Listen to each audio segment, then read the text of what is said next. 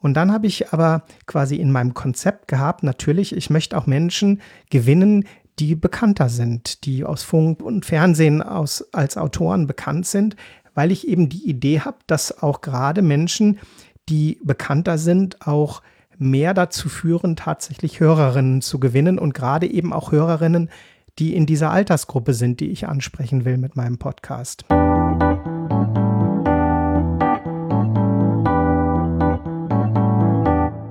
Hallo und herzlich willkommen beim Podcast übers Podcasten. Mein Name ist Brigitte Hagedorn. Denken Sie manchmal, diesen Menschen würde ich gerne mal in meinen Podcast einladen, um mit ihm ein Interview zu führen? Und Sie haben sich aber noch nie getraut, einfach mal nachzufragen? Über gefragte Gesprächspartner im Podcast und wie man diese gewinnen kann, spreche ich heute mit Bertram Kasper. Sie hörten ihn bereits im Intro. Hallo, Herr Kasper. Ja, hallo. Guten Tag, Frau Hagedorn. Schön, dass ich hier sein darf. Ja, ich freue mich sehr, dass Sie hier sind. Sie sind sogenannte Mehrfachtäter. Ja. Sie produzieren mit und für den St. Elisabeth Verein den Podcast Pflegefamilien Deutschland. Mhm. Sie berichten hier rund um das Thema Pflegefamilien und Pflegekinder. Sie führen Interviews, machen Reportagen und sprechen mit Pflegeeltern, mit Expertinnen. Und ich meine, Sie hätten auch schon mit einem Pflegekind oder vielleicht schon mit mehreren ähm, mhm. gesprochen. Genau, ja. Und Ihr zweiter Podcast heißt Gelassen älter werden, der 60 Plus Podcast. Mhm. Hintergelassen älter werden steckt mehr als nur der Podcast. Sie bloggen dazu und Sie haben eine Vision. Würden Sie uns davon ein bisschen erzählen? Klar, sehr gerne. Also die Vision, die ging quasi los durch eine, ja, durch ein, wie soll ich sagen, Gedankenexperiment. Ich habe mich nämlich im Herbst 2019 gefragt, was will ich mit meinem eigenen Älterwerden anfangen? Ich war da mit meiner Frau im Urlaub in Porto und ja, der Urlaub, der hat es so an sich, dass man runterfährt, dass man ja zu sich kommt sozusagen. Und dann habe ich diese Zeit genutzt in einem schönen Ferienhaus mit einer tollen Terrasse und einem kleinen Garten, ja, darüber nachzudenken, was will ich denn da genau überhaupt? Und dann bin ich auf die Idee gekommen, ich könnte mich doch einfach ja mit meinem eigenen Älterwerden auseinandersetzen. Also ich könnte schauen, wie geht es mir denn damit, dass ich älter werde. Das war so der eine Strang. Und dann habe ich angefangen, mich inhaltlich damit zu beschäftigen, habe viel gelesen, habe mich beraten lassen, habe ähm, ja, Studien gewälzt zum Thema Älterwerden, unter anderem vom Deutschen Alterssurvey oder die Generali-Studie oder habe Fachliteratur gelesen, zum Beispiel vom Professor Dr. Wahl. Ja, und habe mich so dem Älterwerden genähert und habe dann gemerkt, ja, unsere Gesellschaft, die ist noch nicht wirklich, wie soll ich sagen, aufs Älterwerden vorbereitet, weil wir, die Babyboomer, und Sie gehören ja auch dazu, immer älter werden. Also das heißt, wir haben noch viele Jahre nach der Rente vor uns, in der Regel gute Jahre und es gibt noch kaum Modelle dafür. Oder die Dr. Katharina Mahne, eine Wissenschaftlerin und ein ja, Ruhestandscoach-Frau, hat einmal gesagt, wir müssen selbst Pioniere unseres eigenen Älterwerdens sein. Das ist so der zweite Strang. Und der dritte Strang ist, ja, Sie haben es gesagt, ich habe eine wirkliche Vision. Es geht mir nämlich auch darum, dass ich nicht nur Menschen an meinem Prozess des Älterwerdens teilhaben lassen will, sondern ich frage auch immer meine Gäste, wie sie das Älterwerden erleben. Und ich möchte was dazu beitragen, dass wir eine ja, Kultur des Pro-Aging, so nenne ich das auch, also des positiven Älterwerdens bekommen. Und ich finde, der Matthias Hawks, über den wir ja auch noch sprechen werden, der hat einen schönen Begriff dazu geprägt. Der hat nämlich gesagt, wir sind eine langlebige Gesellschaft. Und damit ist sozusagen die negative Konnotation des Alters weg. Also Langlebigkeit ist das, was uns sozusagen positiv erwartet. Ja, großartig ist das. Also, Ihr Podcast ist großartig. Sie haben es selbst schon gesagt, ich gehöre auch zu den Babyboomern und das Thema Älterwerden ist ähm, ja für mich auch ein Thema. Also es ist natürlich für jeden ein Thema. Das heißt, wir, wir möchten ja gerne alt werden und möglichst ja auch gesund alt werden und aktiv alt werden, denke ich. Also mhm. auf mich trifft das auf jeden Fall zu. Genau. Und ähm, das, was, was Herr Hawks gesagt hat, äh, ist natürlich ähm, eine schöne Formulierung, von Langlebigkeit zu sprechen und gar nicht das, das Älterwerden, weil das zieht gleich so viele Begriffe wie, wie kränker, ähm, nicht mehr beweglich, nicht mehr gebraucht und, und sowas alles schnell mit sich. Ne? Mhm, hm. Genau.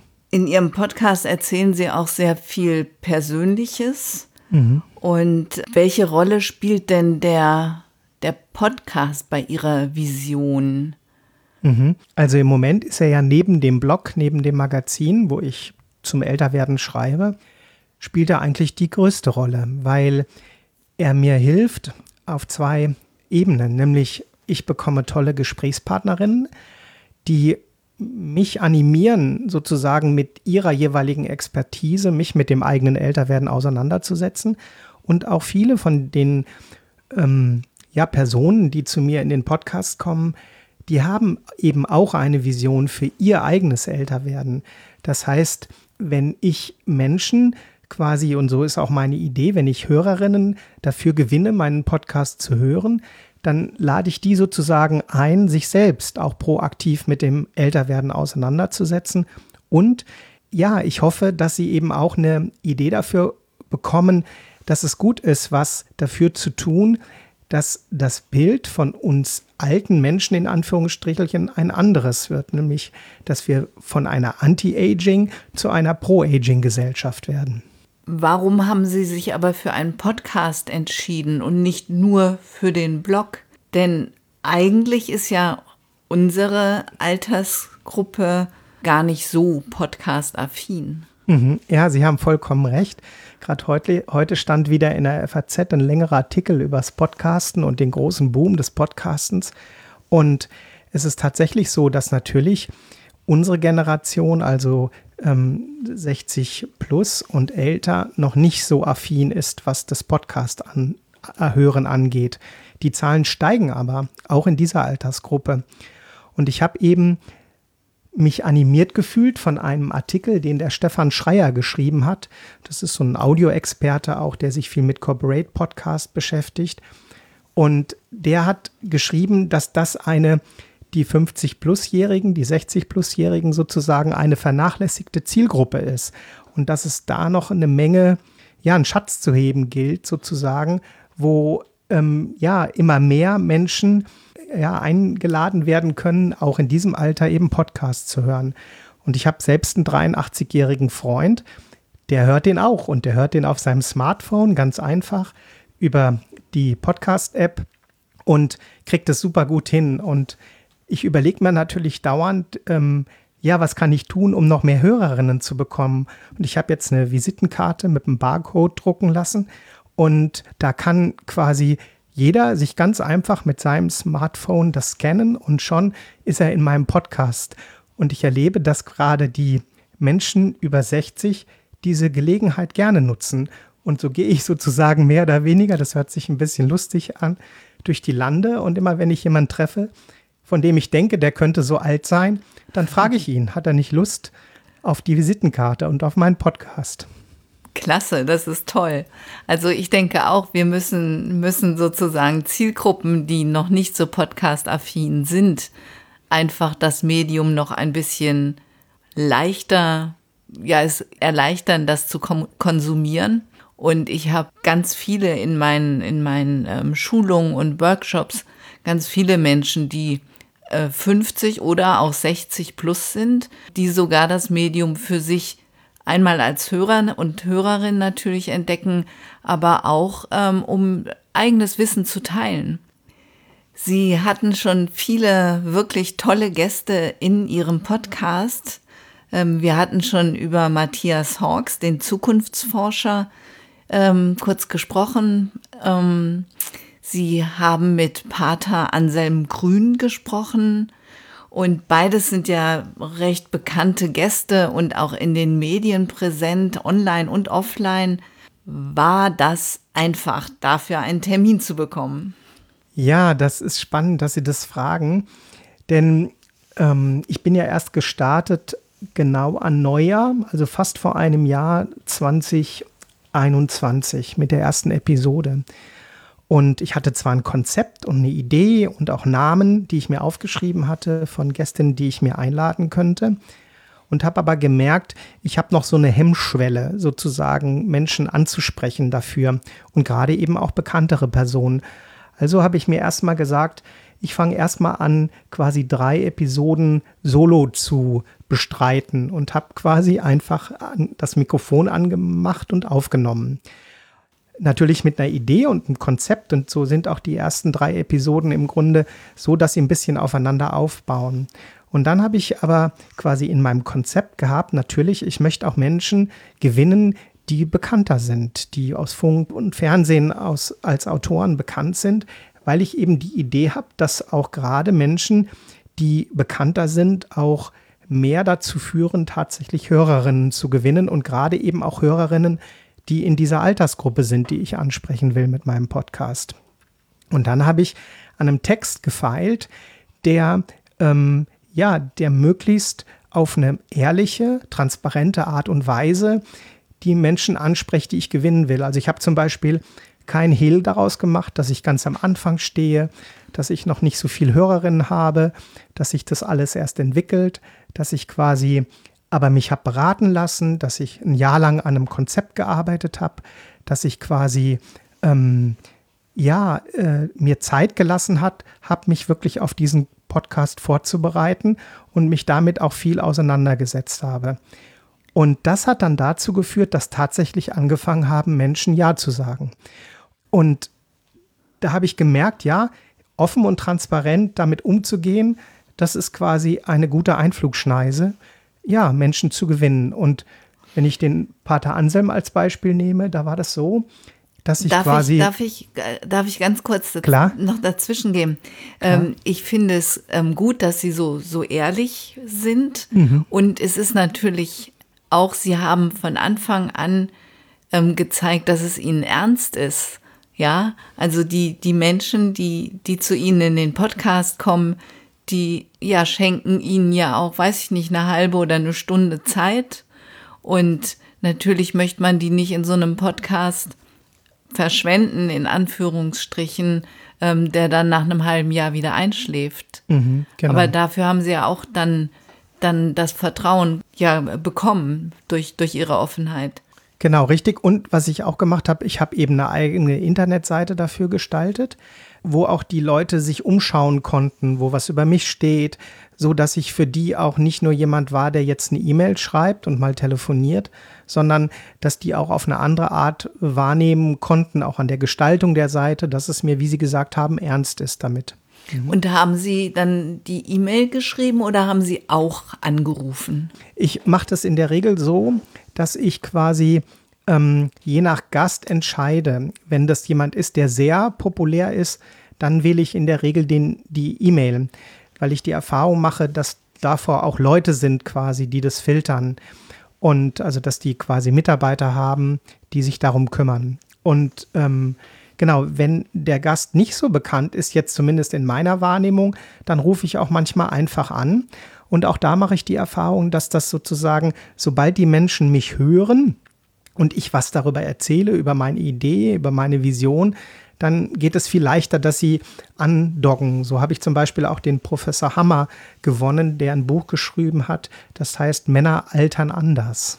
Und das war auch ein ganz toller Podcast und den lade ich bestimmt nochmal ein, weil er auch ein Buch geschrieben hat über das Großelternsein als Mann. Haben Sie denn auch schon Absagen bekommen? Also hat jemand gesagt, also bevor sie nicht mindestens so und so viel Downloads haben oder eine bestimmte Reichweite erreicht haben, komme ich nicht in ihren Podcast? Mhm. Also spannend ist, dass niemand von der Reichweite gesprochen hat, sondern ich kann ja mal sagen, ich habe zum Beispiel Wolfgang Niedecken angefragt ähm, und er hat ähm, abgesagt, beziehungsweise sein Management, einfach weil er äh, ja, sich auf die Aufgaben konzentrieren will, die anstehen. Oder ich habe die Schweizer Philosophin Barbara Bleisch angefragt und die hat mir quasi als ja, Fernsehschaffende dann geantwortet, dass sie, ja, weil sie auch Kinder hat, dass sie einfach das nicht schafft im Moment. Und Gerald Hüther habe ich angefragt, weil ich mit dem sprechen will über, wie altert denn unser Gehirn überhaupt. Und er hat mir gesagt, ah, ich habe jetzt die nächsten drei Monate keine Zeit, aber fragen Sie mich im Januar 2022 nochmal. Also das heißt, ich erlebe ganz unterschiedliche Dinge, wenn ich die Menschen anfrage. Aber ja, ich habe Absagen bekommen, aber im Verhältnis wenig. Ja, das macht wirklich Mut, eben auch mal seine, seine, ja, weiß ich nicht, ob man Trauminterviewpartner das nennen kann. Aber bei Ihnen passt es ja auch alles durchaus immer zum Thema. Ne? Also Sie sagen natürlich nicht, ich möchte mal mit, mit Herrn Niedecken sprechen, einfach, einfach weil ich großer Bab-Fan bin oder sowas. Mhm, genau. Mhm. Mir ist es tatsächlich einmal passiert, auch nicht hier für diesen Podcast, sondern für einen anderen Podcast, dass ich als Antwort bekommen habe, nein, die Reichweite ist nicht hoch genug. Mhm. Und ähm, ja, da war ich auch ein bisschen beleidigt. Mhm, ja, klar. Mhm. Ja. Aber das, wie gesagt, habe ich noch nicht erlebt. Mhm. mhm. Ich finde auch immer, die Reichweite ist gar kein Grund, denn wenn ich interviewt werde, dann habe ich ja die Möglichkeit, dieses Gespräch wieder weiter zu teilen und für meine Öffentlichkeitsarbeit zum Beispiel zu nutzen. Mhm, genau. Haben denn diese Interviews die Reichweite Ihres Podcasts erhöht? Sie hatten anfangs auch gesagt, dass das ja auch ein Grund war, ähm, sich an diese Menschen zu wenden. Hat das funktioniert? Ja, also ich würde auf jeden Fall sagen, ja. Ich habe ja Nischen-Podcast, wie wir schon festgestellt haben. Und von daher ist die, die Hörerinnenzahl auch wegen der Podcast-Affinität jetzt nicht so wahnsinnig hoch. Aber ich bin mit der Entwicklung total zufrieden. Also der Podcast mit Pater Anselm ist mit Abstand der erfolgreichste bisher gewesen.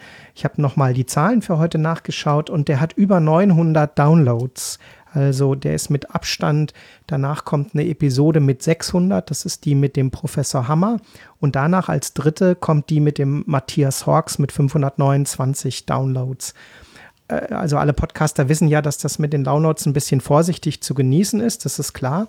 Aber man merkt schon deutlich, dass da ein Unterschied ist sozusagen und dass die Namen auch dabei tatsächlich eine Rolle spielen. Wobei ich sage, dass quasi die, wenn ich die Episoden miteinander vergleiche, dann sind das wirklich die, die herausstechen. Und ich habe ja auch noch andere bekannte Personen auch eingeladen. Und da sind die, die Zahlen relativ eng beieinander. Also die werden alle relativ klein, äh, gleichwertig gehört. Ähm, und ich erkläre mir das so, dass ich quasi die Menschen, die hören, relativ stabil hören was ich veröffentliche. Das heißt, die hören auch wirklich in jede Episode rein. Ob sie sie immer bis zum Ende hören, ist eine andere Frage. Aber ähm, mein Netzwerk sozusagen, was ich mir rund um den Podcast aufgebaut habe, hört relativ regelmäßig. Und zwar jede Episode.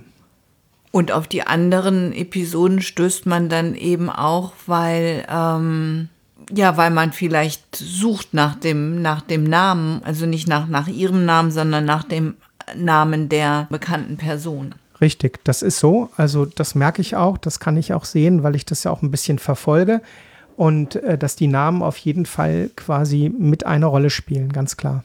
Waren denn diese Gespräche mit Matthias Hawks oder mit Pater Anselm Grün für Sie schwieriger zu führen? Ja, das ist auch eine gute Frage. Also ich kann ganz klar sagen, ich bin schon aufgeregter. Das ist so. Aber Pater Anselm zum Beispiel, der hat so eine Gelassenheit, also auch in seinem Älterwerden, der ist ja jetzt 76 oder vielleicht schon 77 und der hat mich so beruhigt ähm, während des Gesprächs, dass ich auch total ruhig geworden bin. So habe ich das erlebt. Ich habe das auch in Vorbereitung für heute mir nochmal angehört und ähm, ja, konnte das im Podcast richtig merken, wie ich selber ruhiger werde. Und bei dem Matthias Hawks war das ähnlich, wobei der viel, ähm, wie soll ich sagen, die Gedanken, die er teilt, die er mitteilt, die sind äh, deutlich komplexer, würde ich sagen, ähm, weil er eben nochmal das als Zukunftsforscher mit einem sehr ja, weitreichenden und ausgedehnten Blick sozusagen betrachtet. Und da, ja, da ging mir das schon manchmal so, dass ich in der Herausforderung auf der einen Seite das Interview zu hören und auf der anderen Seite aber dann auch ihm gut zu folgen und auch auf ihn wieder einzugehen und was zusammenzufassen oder da eine neue Frage draus zu generieren, da, das hat mich schon wirklich angestrengt. Das ist so.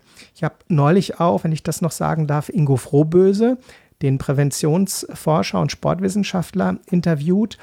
Und der hat so eine agile Art, der hat mich mit seiner agilen Art wirklich mitgerissen. Also der, der, also es entsteht wirklich zwischen mir und meinen Gästen entsteht eine für diesen für diese Zeit eine Beziehung und eine Wechselwirkung, obwohl ich das ja übers Telefon mache und wir uns gar nicht sehen, ist unheimlich viel ja Resonanz da auf eine Art, die man, die ich gar nicht so für möglich gehalten hätte. Also da passiert wirklich auch was, auch emotional. Sie sagten, Sie waren schon ein bisschen aufgeregt. Haben Sie diese Interviews auch anders vorbereitet als andere Interviews? Mm -mm. Nee, würde ich nicht sagen, sondern ich beschäftige mich viel mit den Menschen, die ich interviewe. Ich lese auch die Literatur, die die zum Teil geschrieben haben oder die auch Grundlage für das Gespräch ist. Das heißt, ich tauche schon ziemlich ein in, in diese Figur, äh, in diesen Menschen sozusagen und versuche quasi nah emotional auch an, an da ranzukommen oder mich damit in Verbindung zu setzen. Und von daher ist das ähnlich intensiv bei allen Gesprächspartnerinnen. Und alle, und das finde ich das Spannende, und zwar unabhängig davon, ob die jetzt besonders populär oder weniger populär sind, ähm, ist es so, dass die alle zu dem Thema älter werden oder Langlebigkeit oder eigene Erfahrungen mit dem Prozess des Älterwerdens haben, die total wertvoll sind zu teilen. Also und die quasi aus der jeweiligen Perspektive auch etwas ganz Besonderes dazu beitragen kann, wo wiederum Menschen, die in dem Alter sind, Anregungen bekommen können für ihren eigenen Prozess des Älterwerdens. Also von daher sehe ich quasi das, was an Inhalt, an Erfahrung, an Gefühl zum Älterwerden vermittelt wird, sehe ich als unheimlich gleichwertig an, un unabhängig davon, wer das sagt. Und das finde ich total wertvoll. Ich mache zum Beispiel jetzt im Januar eine Aufnahme mit drei Menschen, die, die kenne ich einfach und die sind alle ungefähr so alt wie ich und ein bisschen älter. Und mit denen rede ich bei einem Glas Wein, während wir aufnehmen, rede ich mit denen über, darüber, wie erleben sie denn ihren eigenen Prozess des Älterwerdens. Und darauf freue ich mich tierisch. Also mindestens so, wie ich mich auf das Gespräch mit Anselm Grün gefreut habe, auch wenn das sozusagen ein ganz anderer Hintergrund ist. Und ähm, das sehe ich als unheimlich gleichwertig an, weil ich glaube, dass damit Impulse ausgelöst werden können bei Menschen, die zuhören großartig und das ist natürlich auch ein, ja, rein technisch schon eine Herausforderung, mit mehreren äh, Personen gleichzeitig zu sprechen. Genau, ja, da sehe ich mich als Beteiligter. Also wir sitzen eine Stunde zusammen und, und tauschen uns über das Älterwerden aus und das nehme ich auf. Genau, ja. Abschließend möchte ich noch eine Frage stellen, die ich auch in der letzten Folge mit Daniel Pflege von Let's Cast FM besprochen hatte. Und zwar, was macht für Sie den Erfolg eines Podcasts aus? Also über Downloadzahlen haben wir ja auch gesprochen, aber ist, ist das alles? Nein, also ein ganz großer Erfolg für mich ist das eigene Lernen. Also seit ich Podcast äh, caste, habe ich so viel gelernt. Also wie macht man das technisch? Wie schneidet man? Wie ähm, erstellt man sich ein gutes Equipment? Ähm, wie führe ich so ein Interview? Ich habe Stimmcoaching genommen. Ähm, ich habe quasi, ähm, ja, mich, mich inhaltlich ähm, mit dem Älterwerden beschäftigt und da unheimlich viel dabei gelernt. Das heißt, ich habe schon selber einen unheimlichen Gewinn davon und der, der mir unheimlich viel Freude macht. Das ist so der eine Teil. Und der andere Teil ist, dass unheimlich toll ist, dass ich mit diesen Menschen sprechen darf, mit denen ich sprechen kann. Und dass die so bereitwillig sind, vom Grundsatz mit mir zu sprechen. Und dass die sich sozusagen für diesen Moment des Gesprächs wirklich auf mich und den Podcast einlassen. Dadurch habe ich eine unheimliche Inspirationsquelle, die mich, ähm, ja, die mich wirklich segnet, so kann ich das nur sagen, weil ich ganz viele tolle Anregungen bekomme. Und der dritte Aspekt ist, dass ich eben Rückmeldungen bekomme zu meinem Podcast, ganz unabhängig von irgendwelchen Abo Abonnentenzahlen oder Downloadzahlen, dass ich Rückmeldungen bekomme, dass Menschen sich inspiriert fühlen und dass ich etwas sozusagen zur Verfügung stelle, wo Menschen sich einlassen können, ähm, über ihren eigenen Älterwerden-Prozess nachzudenken. Und das vierte, was ich sagen kann, ist, dass neulich war ich erst wieder, und das erlebe ich eben öfter, auf einem Geburtstag, wo ich nicht alle Menschen kannte. Und dann kommt irgendwann, sagt dann einer, der mich eben kennt dort, ähm, äh, du, deine letzte Folge, die hat mir total gut gefallen. Und schon sind alle Menschen aufmerksam, gerade wenn die mitkriegen, es geht um einen Podcast, um der sich mit dem Älterwerden beschäftigt. Und die wollen dann wissen, wie mache ich das? Wie geht das? Ähm, also alles, was sich daraus an Kontakt, an Rückmeldung, an Gespräch entspinnt, ist unheimlich ähm, wertvoll. Und genau, und es geht bis dahin, dass dann hier unsere Tageszeitung in Marburg über mich berichtet oder dass ich angefragt werde vom Land Hessen für eine ähm, Broschüre über neue und innovative Wohnprojekte, etwas übers Alter zu schreiben. Das heißt, ich kriege auch noch auf einer anderen Ebene Resonanz, wo Leute mitkriegen, was ich da tue. Und genau, und das stelle ich mir ja sozusagen für die Zeit dann meines Ruhestandes in Anführungsstrichen vor, dass ich diese Idee des gelassen Älterwerdens weiter ausbaue, dass dann noch mehr entsteht, dass der Podcast öfter erscheint als jetzt, dass ich mehr darüber schreiben kann und dass quasi so mein ja, mit, dass mein Älterwerden mit dem Podcast, mit dem Blog sich weiterentwickelt. Und darauf freue ich mich riesig. Großartig. Ich wünsche Ihnen ganz viel Erfolg weiterhin mit Ihrem Podcast und natürlich dann auch beim Älterwerden. Ja, wunderbar. Ich danke und ich habe mich gefreut, dass Sie mich eingeladen haben. Herzlichen Dank, Frau Hagedorn. Ja, sehr gerne, Herr Kasper. Ja, tschüss. Tschüss. Eine tolle Vision, die Bertram Kasper hat. Und ich denke, Sie konnten eine Menge mitnehmen für das eigene Podcasten. Ganz gleich, ob Sie 60 plus oder 60 minus sind, hören Sie mal rein in Gelassen älter werden. Und der andere Podcast, Pflegefamilien Deutschland, lohnt sich ebenfalls. Auch dieser Podcast bedient eine Nische und ich habe durch einige der Folgen ganz neue Lebenswelten kennengelernt. Die Links dazu finden Sie wie immer in den Show Notes. In der nächsten Folge spreche ich mit Claudia Rendler über die App Enker. Claudia Rendler ist blind und sie produziert mit Enker den Podcast Wien Tipps. Da Enker fürs Podcasten so etwas ist wie die eierlegende Wollmilchsau, hören Sie nächsten Monat wieder rein. Und, wenn noch nicht geschehen, abonnieren Sie doch meinen Podcast. Das geht überall dort, wo es Podcasts gibt. Und natürlich auf meiner Webseite audiobeiträge.de. Bis zum nächsten Mal, eine gute Zeit Ihre Brigitte Hagedorn.